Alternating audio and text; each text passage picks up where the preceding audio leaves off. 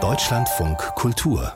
Kompressor mit Gesa Ufer. Manchmal braucht es bloß ein einziges Wort, um eine ganze große Welt vorm geistigen Auge entstehen zu lassen. Und nach genau so einem Wort hat das Somerset House in London eine Ausstellung benannt, zu der wir unseren Kollegen Robert Rotifer geschickt haben. Cute heißt diese Ausstellung. Süß, niedlich und sie beinhaltet ein Heer von süßen Kätzchen und Plüschtieren von einer Welt in Rosa. Die Ausstellung im Somerset House nimmt dieses alltagsästhetische Phänomen aber tatsächlich ernst und hofft damit nebenbei wohl auch so eine Art Blockbuster im hart umkämpften Wettkampf der Londoner Tourismusattraktionen zu landen. Robert Rotifer ist jetzt vor Ort. Wie groß ist denn der Andrang jetzt zur Eröffnung? Naja, äh, ich habe schon besser äh, besuchte erste Tage von Ausstellungen gesehen, aber es ist jetzt auch nicht wenig. Ich muss dazu sagen, es ist ein vor allem weibliches Publikum. Mhm. Also ich glaube, ich war der einzige unbegleitete Mann dort. Die anderen sind alle Väter oder Partner. Aber ja, also durchaus auch, auch wenn ich jetzt irgendwie so sagen darf, auch Menschen fernöstlichen Ursprungs. Okay. Ähm, mhm. das Süße ist ja jetzt nicht traditionell so das Thema in Kunstausstellungen. Wie geht denn das Somerset House mit diesem Thema um? Und tatsächlich, es geht ja auch nämlich wirklich viel um diese komische japanische Katze, um Hello Kitty, ne?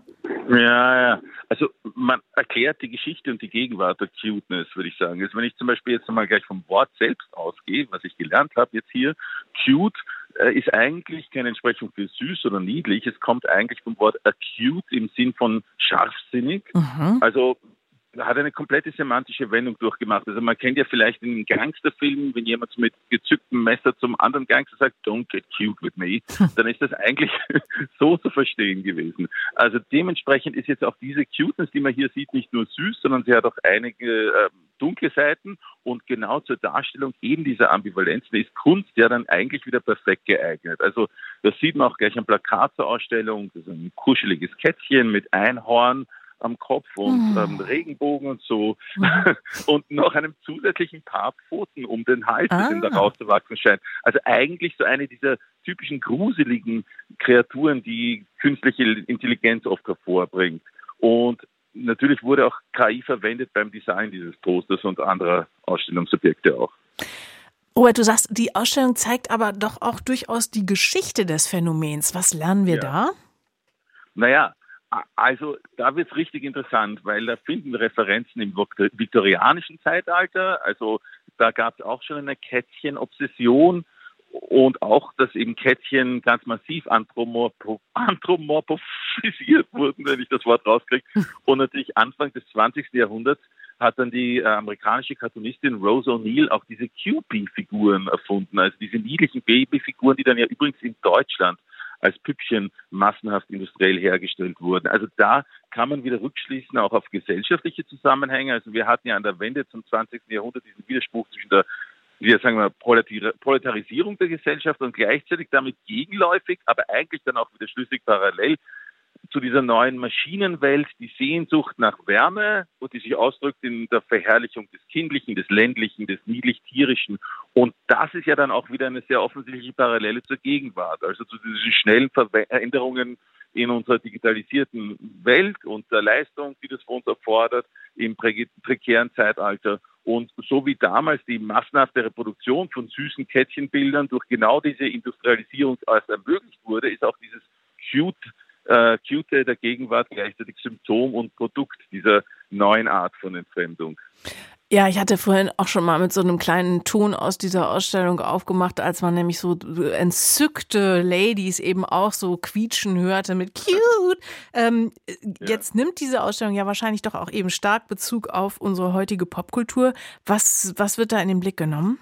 Absolut, genau. Also dieser Bezug führt logisch gleich zur japanischen Kawaii-Kultur, mhm. die man jetzt von Anime und Manga her, aber auch so von Spielzeugen, Emojis her kennt und deren historischer Ursprung mir selbst auch wieder völlig unbekannt war. Also das Wort Kawaii ist ein Derivat des japanischen Wortes für rot angelaufene Wangen, wusste ich auch nicht, hat also mit Verschämtheit zu tun und der große Boom der Kawaii-Kultur, die dann in Form von Hello Kitty und Konsorten zu uns gekommen ist, ergeht, wie die Ausstellung erklärt, auch auf die japanische Wirtschaftskrise der 90er zurück aber auch noch wesentlich weiter auf die 30er Jahre, als Japan ja auch so eine Version von imperialem Faschismus erlebt hat. Also da ist es ja auch gleichzeitig wieder ein Gegenpol zu diesem Männlichkeitskult ne, mit allen Konsequenzen.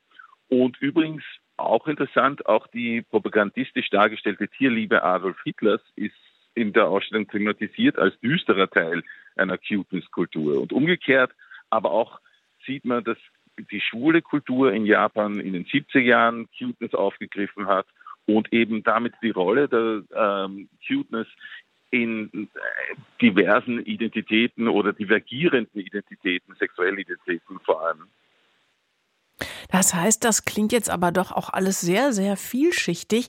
Ja, ich habe noch nicht ganz raushören können, Robert, ob das auch was mit dir macht. Ich äh, höre da noch nicht so die tränenerstickte Stimme vor Rührung.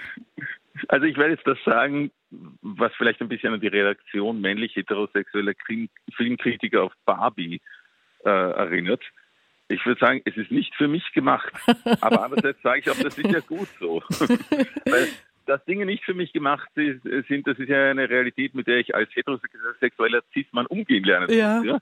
Und wenn jetzt zum Beispiel in dieser Ausstellung ein Schrein an Hello Kitty zu sehen ist oder wenn die Hyperpop-Künstlerin Hannah Diamond das ideale Lager äh, für ein Sleepover, also fürs Übernachten bei der besten Freundin, also das klassisch girliches äh, Freundschaftsritual inszeniert, dann ist es natürlich nicht, nicht Teil meiner Erfahrungswelt, muss es aber eben auch nicht. Wobei zum Beispiel auch der Kult der Bronies mir nicht bekannt war. Das sind also Cis-Männer, die My Little Pony verehren. Und das ja wiederum beweist auch, dass auch der Cis-Mann nicht immer dem Stereotyp entspricht. Also äh, nicht Cis-Männer mögen das auf ihn projizieren, aber es gibt Cis-Männer, die sich von Hyperfeminität offenbar nicht bedroht, sondern inspiriert fühlen und angezogen fühlen.